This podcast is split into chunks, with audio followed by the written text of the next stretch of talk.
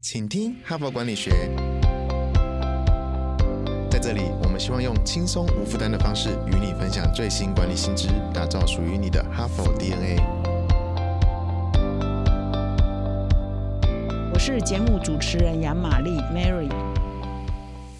大家好，我们这一周的主题呢，来谈谈专案管理哈。那么专案管理呢，也是管理学界一个蛮热门的一个话题。哈佛商业评论上有很多文章都在谈专案管理哈。那为什么这个礼拜选这个呢？因为这一期有非常好的文章哦，非常值得跟各位分享。那么二月号呢，哈佛商业评论现在在市面上可以看到纸本，或者你上我们的网站呢看二月号的目录呢，有一篇呢就是在分析一个全世界非常知名的建筑师，叫 Frank Gehry 哈，他就是。西班牙毕尔包古根汉美术馆的建筑师哈，他因为这个建筑而成名哈，成名的时候都已经六十多岁了哈。那我们来谈说这个知名的建筑师呢，他是怎么做他的专案管理？那为什么这一篇文章在探讨他在分析他在访问他呢？因为呢，根据这一篇文章的作者，他是英国这个牛津大学一个非常有名的教授，他专门呢在研究这个专案管理的哈，而且是巨型专案的管理哈，比如说包括这个桥梁啊、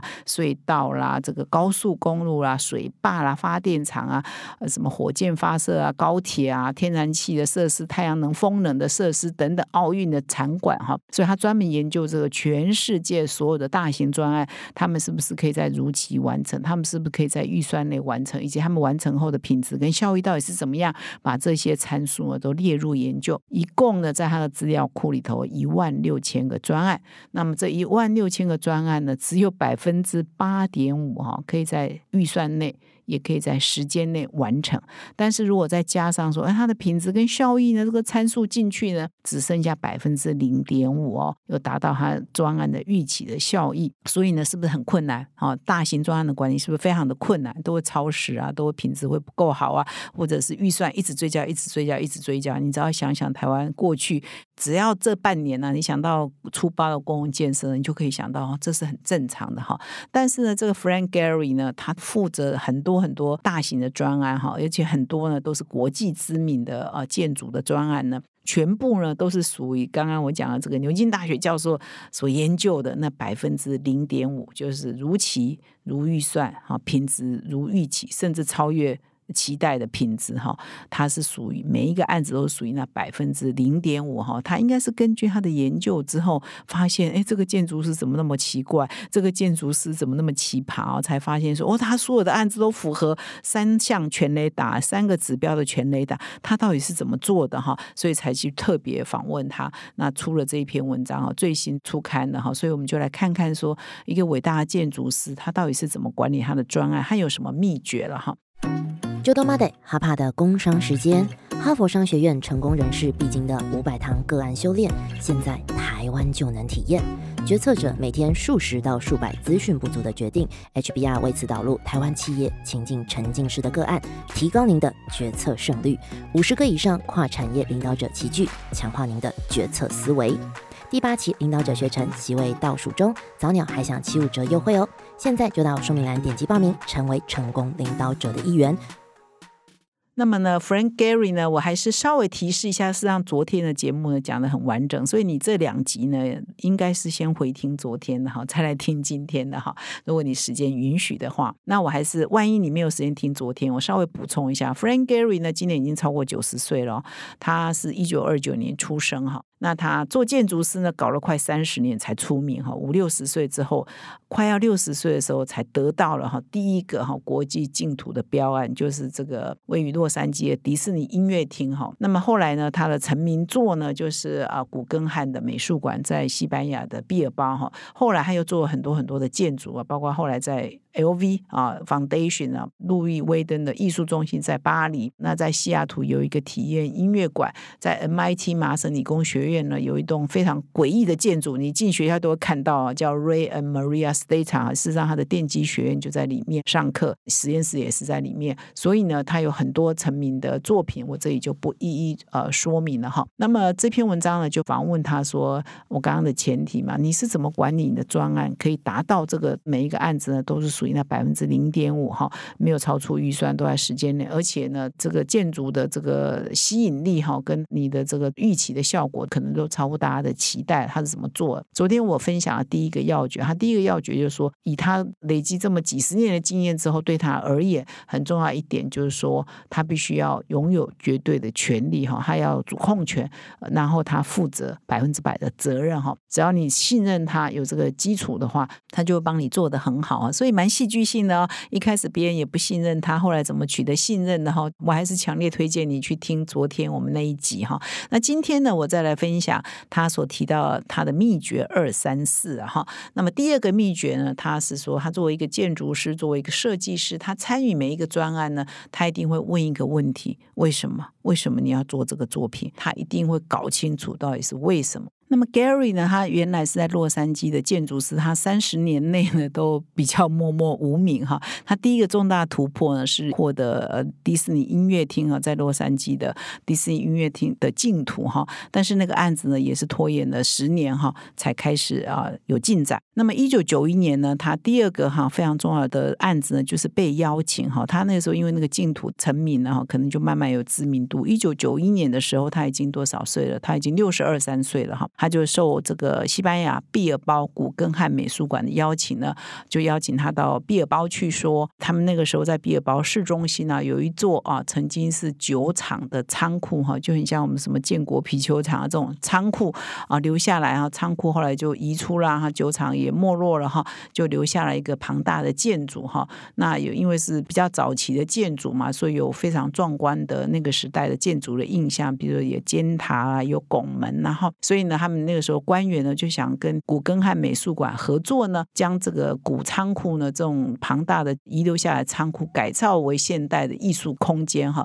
然后再由古根汉基金会来经营哈。所以说到这里呢，你一定会觉得，哎，这个案子很清楚啊，哈，就是在这个旧仓库的基础下搞一个现代的艺术的空间嘛，哈，然后由古根汉基金会来经营。所以呢，他说这种案子啊，邀任何建筑师来，哈，答案都是很简单嘛，你要接或不接嘛，因为很具体的嘛，已经要做什么都很具体的。但是 Frank Gehry 不一样哦，他还是没有马上答应，也没有马上拒绝哦，他就一直要问为什么，为什么你们要做这件事情？他 question behind the question 嘛，就做这。这个的最根本的目的哈是什么嘛？你为什么一定要进行这个专案嘛？哈，那就是说，哎，改造这个仓库的背后的目的到底是什么？最根本目的是什么？他一定要问出来哈。所以他后来听到回答是说，哇，毕尔包哈，就昨天节目有稍微说一下，毕尔包呢是呃西班牙以前的重工业的城市，也是货运的枢纽，你就把它想象很像我们的高雄嘛哈。然后后来重工业就没落啦，那这整个城市也。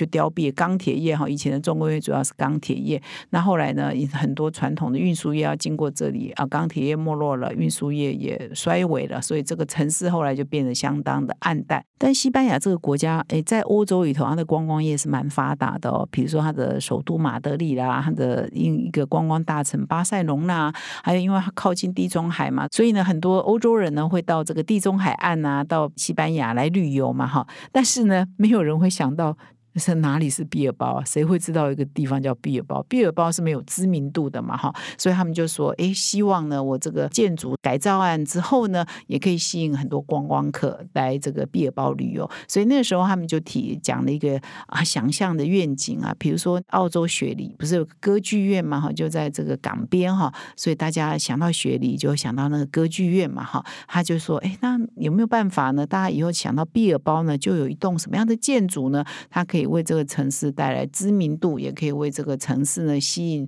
世界各地的观光客哈。那用这个来振兴当地的经济嘛哈。那么后来 Gary 呢就一直思考，跟他的团队就说，如果他的目标是这个。那去重新翻新那个大仓库呢？他觉得是没有办法达成他们的目标的哈，就是他背后的目的是这个的话，做这个是不行的哈，所以他就在毕尔包，他他们的团队跟他就在那边整个城市搜寻哈，所以他们后来呢就找到了一个桥梁边哈，也是河边哈，桥梁旁边一块荒地，一个河岸地哈，他有信心呢，我在这边呢盖一栋建筑就会产生例如雪梨歌剧院的那种效果，他建议在那个。个河岸边那个废弃的荒废的河岸边盖一座这个大胆奔放的建筑，这就是毕尔包古根汉美术馆的缘起哈。所以他没有按照他们当初给他的那个地基哈改建那个仓库，而是重新提一个案子，然后说服当地的官员跟古根汉的美术基金会呢来支持。所以呢，这个就是一个很好的例子哈，就是他一定要先问为什么，然后你提出来案子一定要解决他们的问题。所以他就是找到他们的问题，再重新提一个案。哎，后来这个案子也被接受了哈。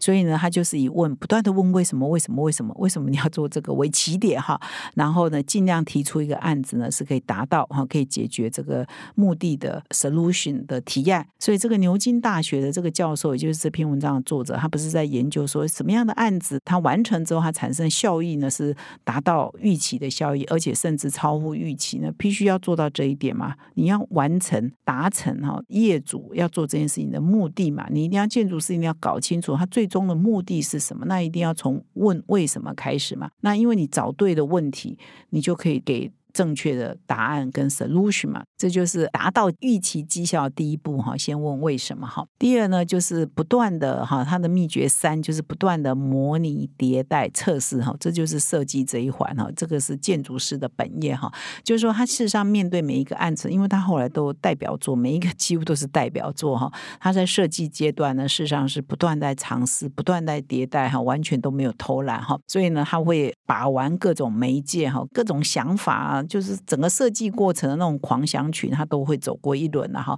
纸上的涂鸦或做做模型或电脑的影像的合成等等哈，而且他创意呢也是改来改去，跟所有的设计师是一样啊。他这边举的一个例子啊，比如说他们做某一个案子哈，他原来想象是一座扭曲的塔，后来想说啊这个不要变成一条妞妞糖的样子啊，后来这个又不喜欢，又改了另外一个样子哈，方形塔等等哈，就是任何案子到他们手上一定经过的。不断的呃研究哈迭代哈模拟测试这样的一个阶段哈，所以他这边举了一个案子哦，他说最终完成的这个方案呢是他们第七十四个迭代哦的设计哈，一方面就创意要十足哈，那他在迭代的过程中，其实他也在想说他到时候要盖的时候应该要怎么来进行了哈。那这里也提到一个重点哦，就是说我们传统的建筑可能都要手画嘛哈，还要做模型嘛哈，但是现在当然就是呃靠电脑啊数。帮忙是很大，所以呢，Gary 呢，大概是全世界建筑师里头比较早期就体认到说，电脑建模哈，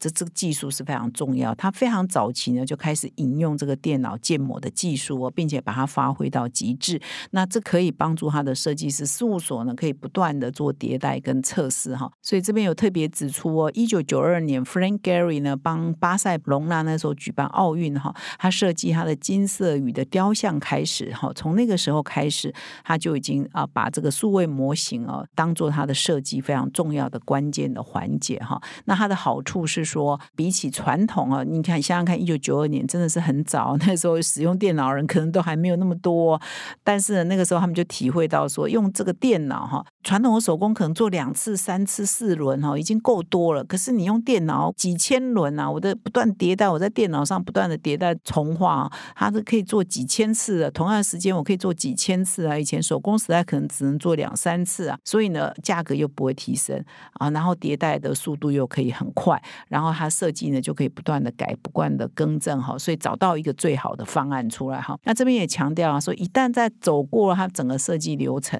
SOP 都走完之后呢，一旦定案就定案了，不能再改了哈。很多那个设计人员可能会觉得到最后一刻还要再改，或者出去的案子，哎。隔天睡醒又觉得要改哈，那他们是严守这个纪律哈，一旦决定了案子呢，就不会再改哈。这我想这跟那个时间的管控呢也是非常关键的哈。所以这是他第三个可以做好专案管理的秘诀哈。那么第四个呢，啊，我这边要特别提的叫想得慢。才能做得快哈。那这里讲的意思说，很多人或许决策很粗糙哈，一开始想呢也没有想得很完整，那就开始边做边修哈。那有的时候这个呢反而很耗时哈。所以刚刚跟上面这一点连接，跟上面那一点我提到说，它不断不断迭代的这个设计流程，事实上就属于想得慢的流程。但是你一旦决定了，后面呢就可以做得快嘛，你就严守这个纪律，又不要后面又改来改去嘛哈。所以呢，这个比较容易懂啊，就是你想得慢，一开始就把它想的。周全，把所有种种的问题呢都沟通清楚呢，